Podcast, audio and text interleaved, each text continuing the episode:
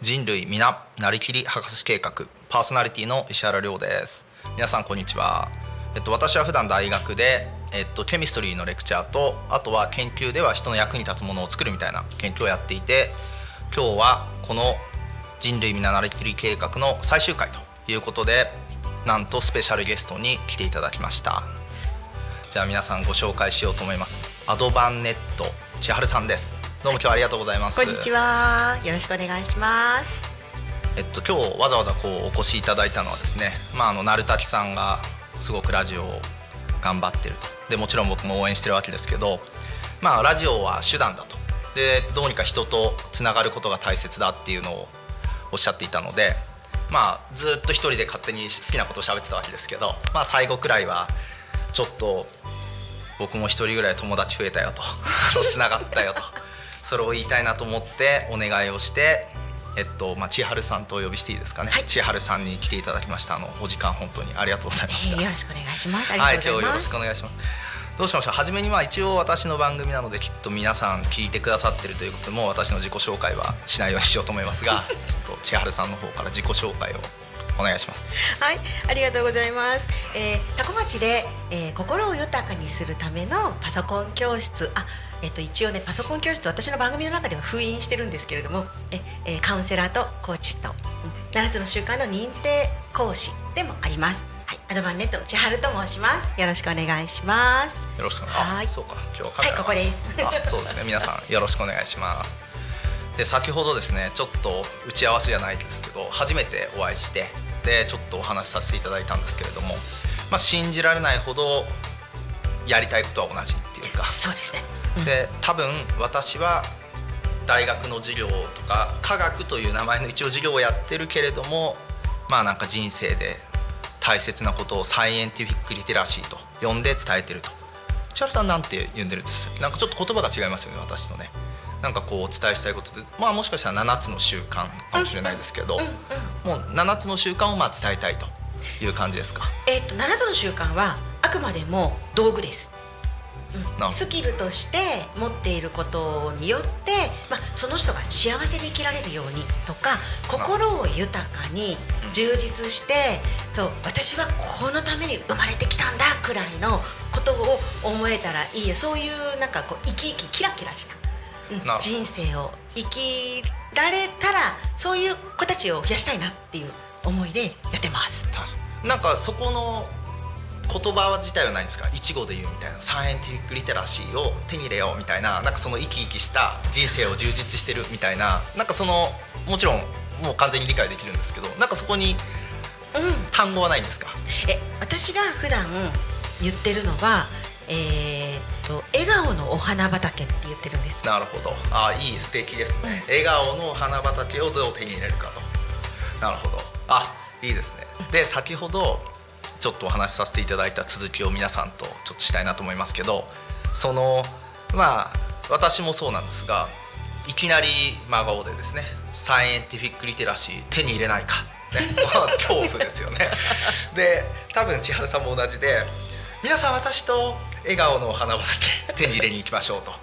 急激に怪しいと。怪しい。でもうもうススピリチュアルの以外の何者ですよね。壺売られるとか思いますよね絶対ね。もう必死でだから私も博士号を見せるみたいな。博士なんですっていうのとに認定士なんです同じです同じです、うん。ですよ。あの全然結構スピリチュアルってた対極っていうか、あのまあ言葉は悪いですけど、まあ、実証されてないエビデンスがないもので何かをしゃべるっていうのとは対極ですよね。なんかそっちを目指してるっていうか。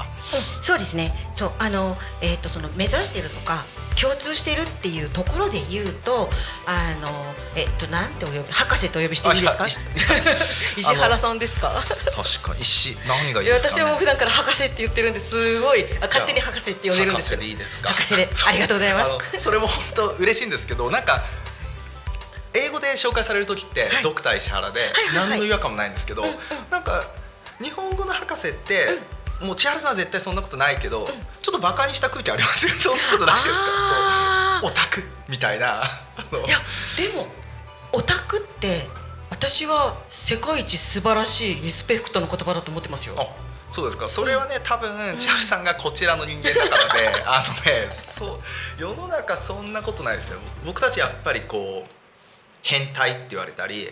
オタクって言われたりすると、常にこう自分らしくに多分つながるんですけどどうユニークになるかみたいなのを目指してて人と一緒だと誰も評価されないから、うん。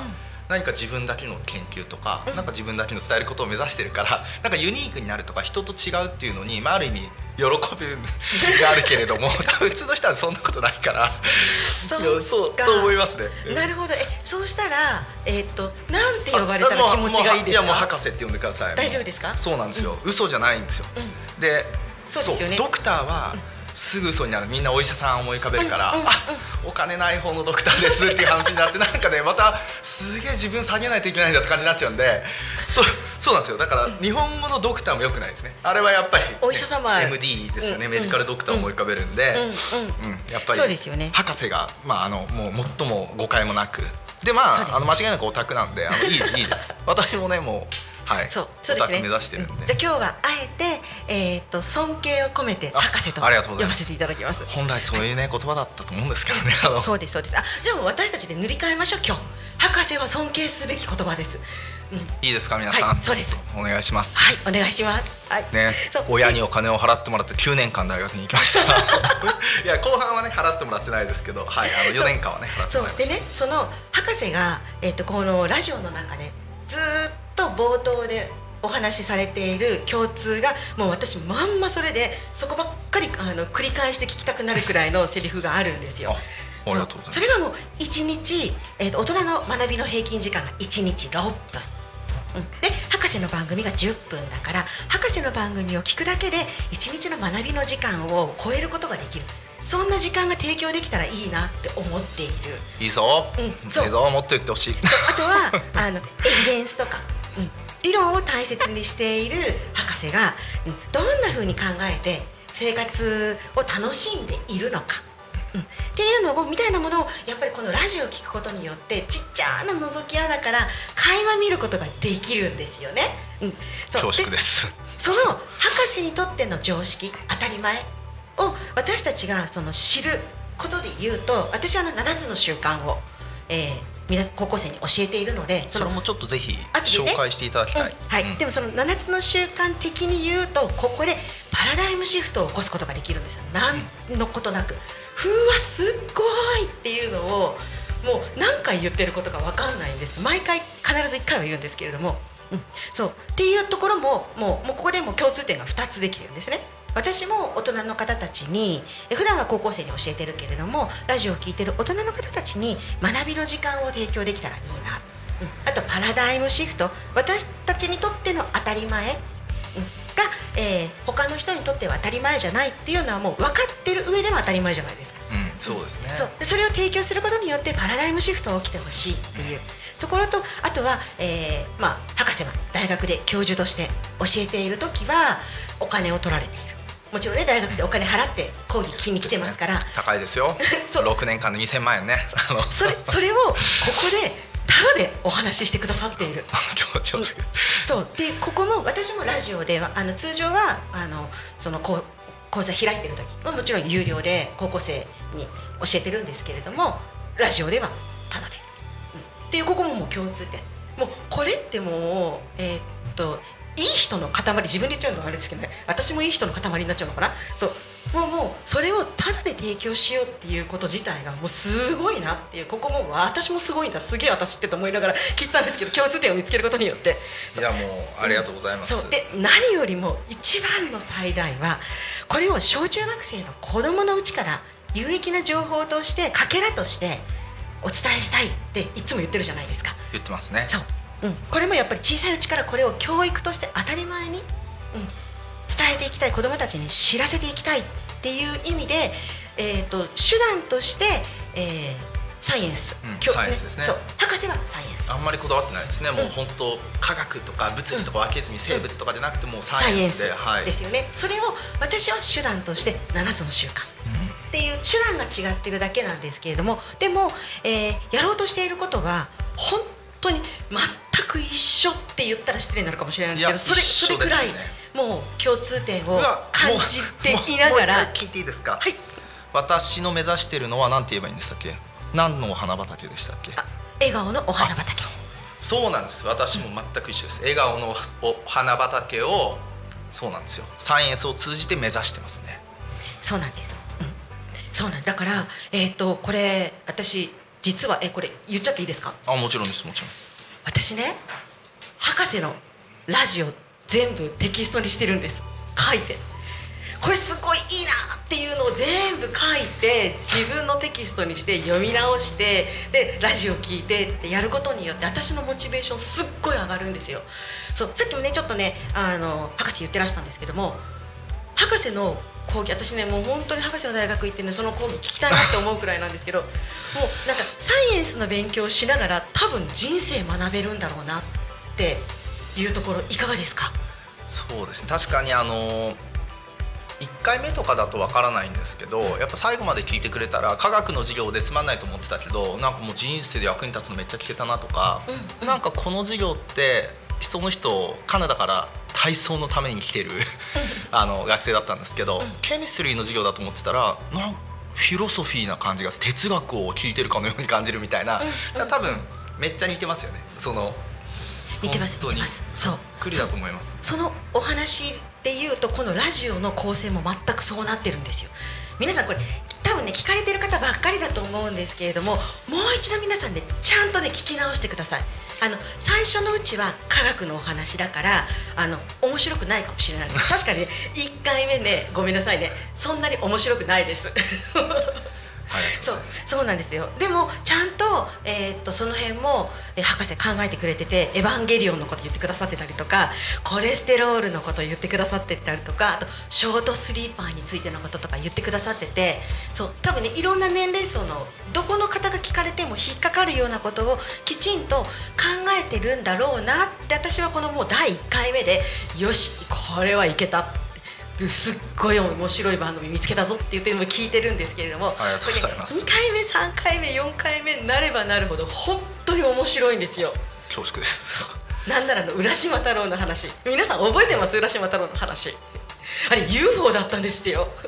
あれすごい見解ですよね解釈。あれ中学生とか、ん。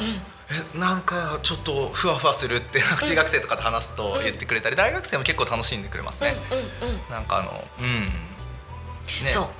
そうなんですよ「インターステラー」とかああいう映画とかでもやっぱりなんか僕たちのオタクが感動したことをどう伝えるかっていうのですごいお金かけて映画を作ったり、まあなんか僕とかだと授業で休憩として話すとかまあなんかきっと似たようなことされてると思うんですけど。そうなんです。あのなんかねえー敬遠されるんですよね初めね。そこがねやっぱりね。そうそうなんですよ。あのそれこそ浦島太郎って絵本じゃないですか。どういうあのそそういう絵本って実は私は7つの習慣の授業の中で使ってるんですよ。そうですか。そう。で全部がっつりコミュニケーションの話に持ってっちゃうんですよ、うん、なので私が同じように、えーっと浦島太郎を読むと全く違う解釈になるんですけれどもそれをあのあサイエンス的な見方をするとこうなそっか。えあの亀さん UFO だったんだって。背中に乗ったんじゃなくてあの UFO の中に入って。そうですね。そう。で初めて見た亀に乗った。うん。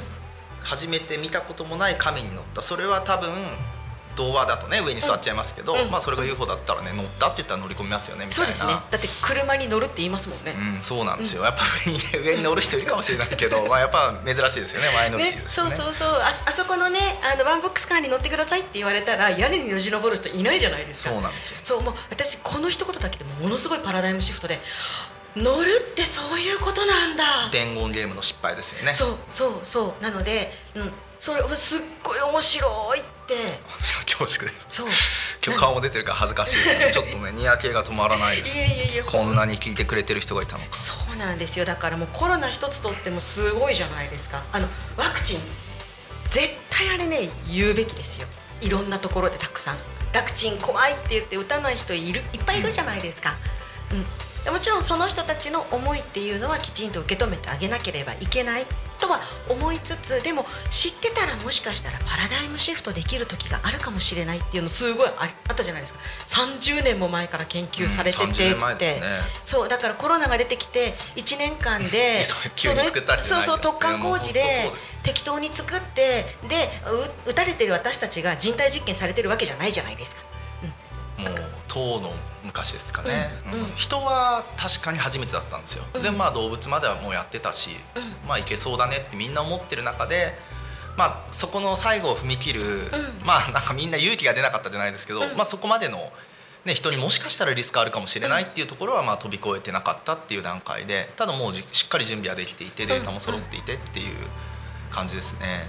そう。だからああいうお話ももう本当にわすごいなっていう私たちでは知ら知り得ることができない部分。確かに。思い入れもないんですよね、だからこうなかなかねこう僕なんか研究者だから頑張ってたんだぞみたいなのを言いたくなって言ってしまうしああと僕ごめんなさい。一言だけだからそのこのワクチンの話でなんか自分のラジオの中でも言ったかもしれないけども、若い皆さんは本当に素晴らしいよ。青春を犠牲にしてね少子高齢化がもしかしたら解決したかもしれないんだよ。だってうん。高齢者の方の方が亡くなるんだから、そうでもですよね。その人たちを守るために必死で若い人がマスクつけて行動制限してでワクチンも多くの人が打ってっていうのはもっとねまあ私ももう高齢者の方だと思いますけどもっとね若い人はね褒められるべきだと思う。本当に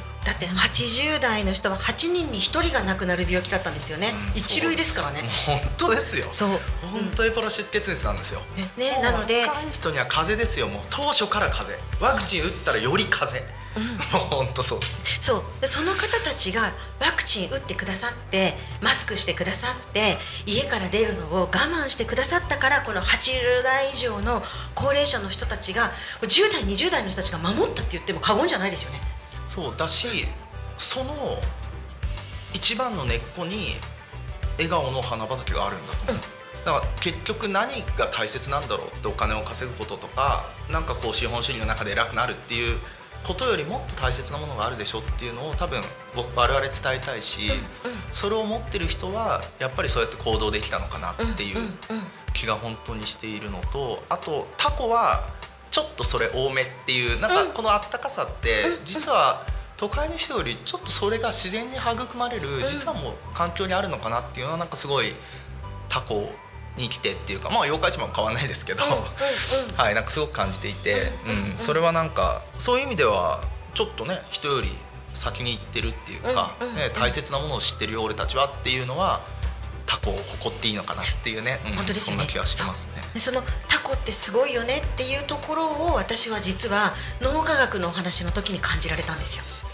そうの脳はその本能がメインで、うん本能は言葉を理解できなくてで新しいものを受け入れないのが本能。うんだってもしかしたらそれ受け入れたら死んじゃうかもしれないわけじゃないですか。ねリスクを冒すことになりますからね、うん挑戦するっていうだからそこを挑戦するっていうことをあのしようっていうのが理性でこう行っていくっていうのを、えっと脳科学の話でもしてくださってたじゃないですか、うん、あ私ねちゃんとつけてるんですよ。えっ、とねさっきのねコロナのお話は6月5日の回でやってますねそうでそれで、えでもやっぱり怖いじゃんっていう話になった時にその後の6月19日の回で脳科学でいいんだよ怖くてっていう話をねしてくださってるんですよ。それが当たり前。それがちゃんと正常に脳が機能してるんだよっていう。そう。でもちゃんとそれを理解した上で、えーきちんと挑戦していこうよっていうのが8月のこのこの間のお話でなんかちょっと言ってましたよね。ありがとうございます。これもう絶対せっかく来ていただいたから言う、僕は。これね今日感動しました。ね見てください皆さん。このねお会いするにあたってこれだけのものを持ってきていただいて私千春さんとお話しするにあたってこれ。まあこれくらいで。で実はちょっとやってる内容が似てるなとか共通点あるなって僕も思ってたんで、まあこれぐらいで30分話せるなっていうこのね聞いてほしい。言おう。さっきメモったからねこう絶対言う。皆さん聞いてください。天然チアルとほっこり7つの習慣ね。でもねさっきちょっと裏話も聞きましたと。全然ほっこりしてないと。もうガチで大切さ伝えに行ってると。聞いてきましたけどね。火曜日やってますから皆さんこれね。そう。聞いてほしい、うんあの私はガチなんですけれどももともと私がなんか天然らしくって。ああ言われる。お友達から言われる。言わ言われるんですよ。そう。なので、えっと私が普通に喋ったらどうも天然になるらしいからだから私が天然だからあえ7つの習慣も勝手にほっこりするっていう、うん、そういう流れなんですよね。じゃあ大変失礼しました。嘘ではないと。う ん嘘ではないが意図はしてないと。私はガチです。自然になってしまう。そう私はガチです。でも聞いてる皆さんがほっこりしていただけるっていうことで、うん、なんか今日はねやっぱりね、えー、と博士がきちんとしてくださってるから私の天然出さないで済みそうな気がするんですよ。いやいや出てますよ。わかんないそうなんですよ。まあ、りがたい。だから本当にこうやって。そうだからなんかこうやって少しでも聞いてくれる人いるかなと思って多分同じですよね、さっき同のまあ確かに普通これをお金もらってやってるよねってやっぱりちょっと思ってて、うん。でもね我々いい人だから話そうと。あとやっぱり思ってたのはリーチできないとこがありますよね、大人に喋る機会がないし、さっきの子供を僕たちすごく大切に思ってるのもあで2つ言いたいのは子供を大切に思ってることにもやっぱすごくエビデンスがあってちゃんともう証拠があって投資効率ですね。お金をどこに使いますかっていう時にもう若い人にかければかけるほどめちゃくちゃいいです。例えば子供の若い時に100万円かけたら将来1億円稼ぐ。うんうん。100万円使ったのに1億円だから100倍ぐらいの効率があるかもしれないと、あ高校生になって受験だ受験だよし予備校にいくらお金を突っ込もうって例えばそこで300万円使ってもじゃあ年収どれだけ増えますかって言った時に、まあ、大して増えないんですよね。やっぱりこう若い時にできるだけ子供に無理苦しで親も若いから苦しいんだけれどもやっぱ使うのがもう投資としては正解ですよっていうのはやっぱり分かっていてうんだからこそさっきねお話しされてましたけど親にもねちょっと伝えたいってやっぱ僕たち思ってますよね。思ってますそうで小学生中学生、まあ、早ければ早いほどがいい早ければ早いほど。それってやっぱりちゃんとエビデンスがあるしさっきあの心のケアをされてるっていう話ですけどあれも全然こうサイエンスなんですよ。ちゃんとどういうふうに人にアプローチするのが最も多くの人に刺さるかみたいなのがちゃんとデータであった上でそれをやるっていうのがやっぱりちょっとねこう占いとかわかんないけどそのスピリチュアル系のノーエビデンスでとにかく私はこう思うよっていうのを伝えるのとはやっぱ違うっていうので、まあ、すごく似てますよねちょっとちょっと切り口が違うだけっていうそうですね、うん、そう本当にそこで言うとその心のケアをするのにサイエンス使って心のケアは博士はできちゃうじゃないですか。エビデンスを使うことによってもう十分だってこのお話の中で十分心のケアできてますから。聞いてますか皆さん。そうですよ。恐縮です。そうそれで知覚力の5月15日の知覚力のお話とかした時も本当に私癒されました。私え癒されるっていう言葉使っていいのかな？癒されたんですよ。本当に。そうだからあのここで、えっと、知覚力の話で耳から聞いたたら10%しか覚えてないらしいんですよだからあ忘れていいんだって。もうよかった。忘れていい。忘れるもんなんだっていう、うん、そこに例えば、えっと自分の行動を起こすとか何か違うものをセットにすることによって、うん、その知覚力お、えっと定着力が上がるとかっていう。ね、だからさっきのまさに本能ですよね、うん。本能にえこれ覚えとかないと俺将来もしかしたら死ぬかもしれないのっていうので、強烈に場所とかはやっぱ脳は覚えますよね。でうん、だからだからねそうそう。そういうのを多分博士は、えー、とサイエンス使ってちゃんと癒しも与えられるんですよ。私は癒されてますし。そいう。でパラダイムシフトも起こしてますしその、えー、と見るところの違い。あそういうふうに見えるんだっていうあの浦島太郎の話でもそうですし、うん、っていうのが起こせることを私はサイエンスは使えないので、うん、じゃあどうしようかなっていうところでカウンセラーであったりコーチングであったりっていうところの、まあ、資格を取ろうになるんですよ。でもこれはね声を大にして言いたいけどサイエンスは本当にいかに心を排除するかですから 弱いのよ。そう言ってくださって嬉しいけどサイエンスに思い入れとかそういうのっていかに排除するかですから数学でいかに示すかがやっぱサイエンスなのでやっぱね心を失ってるなって気づくんで思うんですよ。自分で。だからこそちょっと寄せないと、うんもうなんて冷たいもうまさに怒り言動じゃないかみたいななっちゃうんですよね。だからあの言ってくださって嬉しいけどサイエンスはね心弱いですよ。あの心弱い癒しとかも弱い。全然考えてないと思う。あの心理学のサイエンスはもちろん違うと思うけれども、普通のね自然科学は激弱ですよ。そうなんだ。えだったらちょっとタッグ組みません？うん、なんかね私は心のプロなので。そういいペアだと思います、うん。だって本当に例えば自殺を考えてる人が目の前にいる、血を流してる人が目の前にいるって私今医学部所属ですからそりゃあね血を止めるでしょって。ね死のうとしてる人止めるでしょって当たり前ですけど本当に大きな目線でこの宇宙を見たらこの生きてる状態が不自然ですから普通はだんだんだんだんエネルギーがなくなっていって、うん。なんか高齢になるといろいろ動きとかもなくなっていって最後死にますよねと、うん。どう考えても自然の摂理なわけですよ、うん。うん。で偶然自殺で亡くなってしまうこともいるかもしれないし事故で亡くなってくる、うん。さしまう方もいるかもしれないし、うん。まあ、寿命を全うする方もいるかもしれないけどそれも全部ただの確率論で、当たり前だよねってなると多分物理の人に怒られそうだけど目の前の血を流してる人をね助ける理由はね多分ねないっていうか 物理にはね。いや自然の摂理っていうかこの地球では起こってるイベントの一つだよねになってしまうけれども。うん。少しでもその人にもうちょっと近づいてその人の人生とかなんか私たちが大切にしたいよううん。なさっきのお花畑みたいなものを考えればちょっとこの人の寿命を10年延ばしたらその人はもう一つお花畑に出会えるかもとかもっとお花畑で楽しめるかもみたいなのを思って血を止めるんですよ。うん。だからなんかこうただただサイエンスを本当に突き詰めて、まあ、どこの分野でいくかによりますけど、うんうん。本当心ない。心ないところもある。けれどもあのもちろん医学になったらもううん。全力でそこにうんうん。いかにサイエンスを生かしていくかなので、うん。もうあったかいですけどね。もちろんもちろんそうなんですけど。そうですよね、うん。あの多分博士がラジオでお話してくださってる脳科学のお話で言うと今のその血を止めるは、えー、と大脳変影系、うん。あ血を止めないじゃなくて自然の摂理だよねって思うのが大脳変影系だけれどもでもそれをいやそうそうじゃなくて笑顔のお花畑にもう一つ出会ってほしいって思うのが多分前頭前野で合ってるのかなっていうイメージなんですけれども私の中で。あそうかもしれないですね、うん。なんかうん。そっちはい。なんかどっちも混ざってるような気もしますそれって。うん。なんか人としての大切な部分とあと論理的に考えて、この人の寿命をもし伸ばせればっていうのも、なんかだからめっちゃ大事ですよね、そう。どっちも本当に。そう。そうなんです。よそうめちゃくちゃ大事で、そう。でね私じゃあ最後に言わせてもらっていいですか？あもちろんです皆さん今のお話を聞いたらもう一回聞きたくなりません？すっごい面白いですよ。そう。なので繰り返し戻って聞いてみてください。で私のポイントとするところは知覚力の話の5月15日と,、えーとあと,、えーと脳科学の話が、えーとその前に何があったっけかな。ちょっと待ってね時間がないですが、えー、と7月10日が、えー浦島太郎の話です。で脳科学の話が6月19日でで、えー、久我賞の話とかしてるのが8月7日です、ありがとうございます。なので、えー、とこの辺でぜひ聞きあの戻って聞いてみてください。っていうか全部聞いてください。すっごいいいですから。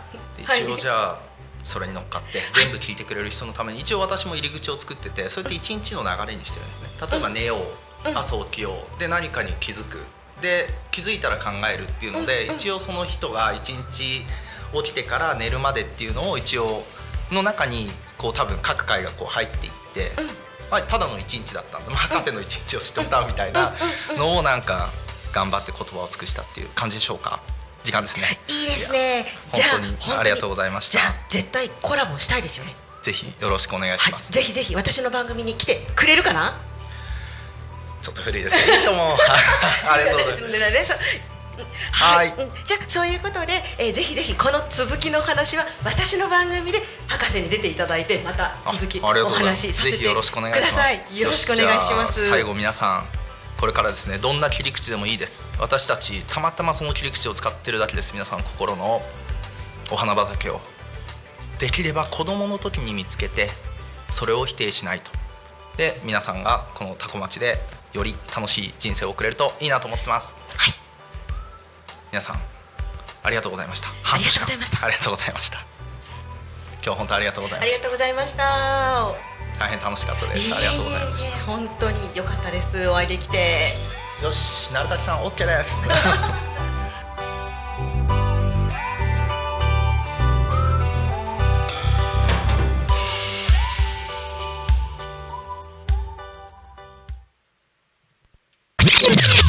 Me FM.